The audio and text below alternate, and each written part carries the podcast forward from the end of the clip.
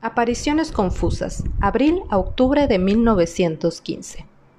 Encontrándose Lucía pastoreando los rebaños junto con tres compañeras, Teresa Matías, su hermana María Rosa y María Justina, suben casi a la cima del monte Ocabeco. Después de almorzar, se ponen a rezar el rosario. Apenas comenzado, aparece delante de sus ojos una figura suspendida en el aire con el aspecto de una estatua de nieve envuelta en los rayos del sol que la volvían transparente, sin podérsele ver ni ojos ni manos.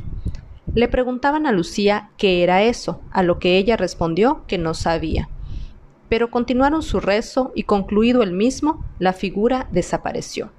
Por tres veces sucedió esta aparición en el mismo lugar. Vale la pena transcribir con las propias palabras de Lucía el testimonio completo de estos sucesos. Cuando llegué a los siete años, mi madre determinó que comenzase a guardar nuestras ovejas. Mi padre no era de esa opinión, ni mis hermanas tampoco. Querían para mí, por el, por el afecto particular que me tenían, una excepción, pero mi madre no cedió. Es como todas, decía ella.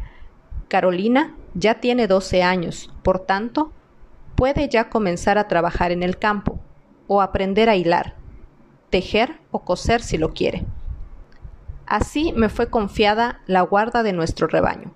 La noticia de que yo comenzaba mi vida de pastora se extendió rápidamente entre los pastores, y casi todos vinieron a ofrecerse para ser mis compañeros. A todos les dije que sí, y con todos hice planes para ir a la sierra. Al día siguiente, la sierra estaba repleta de pastores y rebaños. Parecía una nube que lo cubría, pero yo no me encontraba bien en medio de tantos gritos. Escogí, pues, entre ellos tres para que fueran mis compañeras, y sin decir nada a los demás, escogimos unos pastos apartados. Las tres que escogí eran Teresa Matías, su hermana María Rosa y María Justina. Al día siguiente nos fuimos con nuestros rebaños a un monte llamado Cabezo.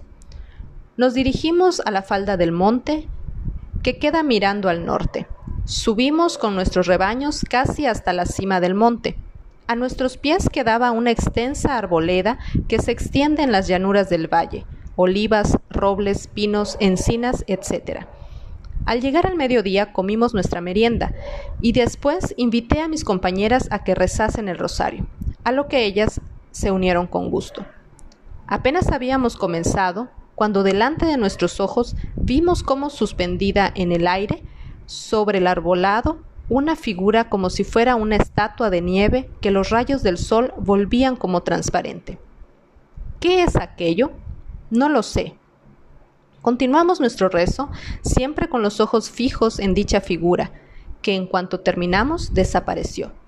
Según mi costumbre, tomé la decisión de callar, pero mis compañeras, en cuanto llegaron a casa, contaron lo sucedido a sus familias.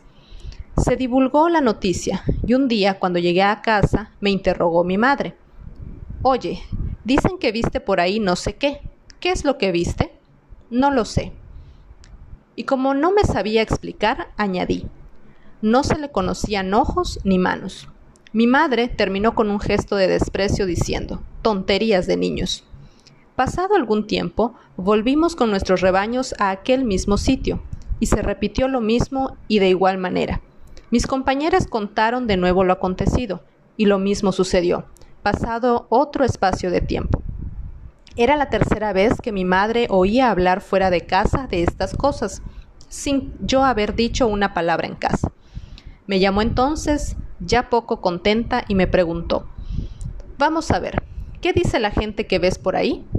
No lo sé, madre mía, no sé lo que es.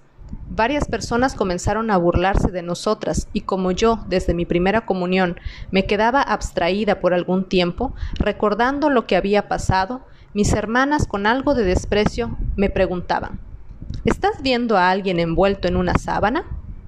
Estos gestos y palabras de desprecio afectaban mucho a mi sensibilidad, pues yo solamente estaba habituada a muestras de cariño, pero esto no era nada. Lo que pasaba es que yo no sabía lo que el buen Dios me tenía reservado para el futuro.